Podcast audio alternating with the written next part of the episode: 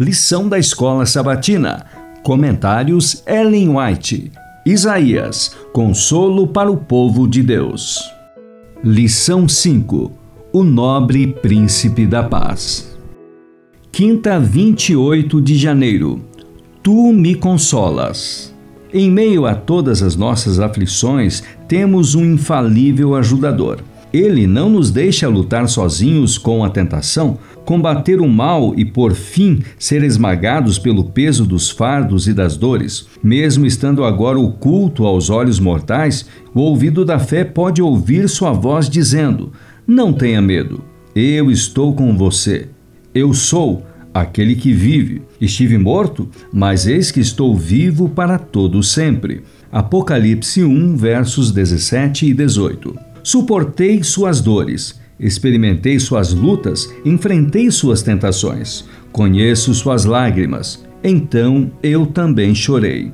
As angústias que são profundas demais para desabafar com algum ouvido humano, eu as conheço. Não pense que você está sozinho e esquecido. Ainda que sua dor não encontre resposta em algum coração na terra, olhe para mim e viva. Mesmo que os montes se retirem e as colinas sejam removidas, a minha misericórdia não se afastará de você e a minha aliança de paz não será removida. Diz o Senhor que se compadece de você. Isaías 54:10, o desejado de todas as nações, página 483.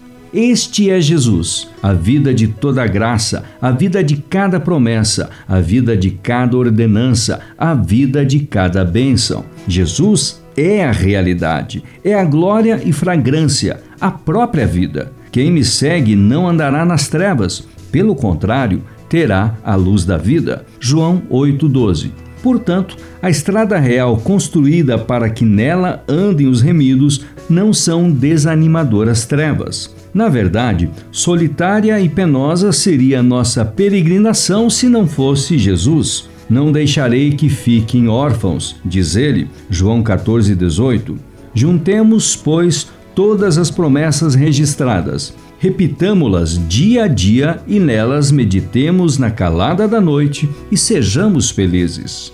Naquele dia você dirá: Graças te dou, ó Senhor, porque, ainda que tiraste contra mim, a tua ira se retirou e tu me consolas. Eis que Deus é a minha salvação. Confiarei e não temerei, porque o Senhor Deus é a minha força, o meu cântico. Ele se tornou a minha salvação. Com alegria vocês tirarão água das fontes da salvação. Naquele dia vocês dirão: Deem graças ao Senhor, invoquem o seu nome, tornem conhecidos entre os povos os seus feitos, anunciem que é excelso é o seu nome, cantem louvores ao Senhor, porque ele fez coisas grandiosas. Saiba-se isto em toda a terra. Exultem e gritem de alegria, ó moradores de Sião, porque grande é o Santo de Israel no meio de vocês. Isaías 12, versos 1 a 6.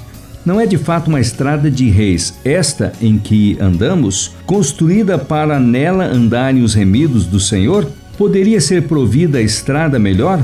Caminho mais seguro? Não, não. Ponhamos, pois, em prática as instruções dadas. Olhemos para nosso Salvador como refúgio nosso, como apoio à nossa mão direita para defender-nos das setas de Satanás. Mensagens Escolhidas, volume 2, páginas 244 e 245. Estudo adicional para sexta-feira, 29 de janeiro. Leia o livro Olhando para o Alto, capítulo Nosso Competente Salvador, página 33. Leia também Para Conhecê-lo, capítulo Por que o Senhor Demora, página 349.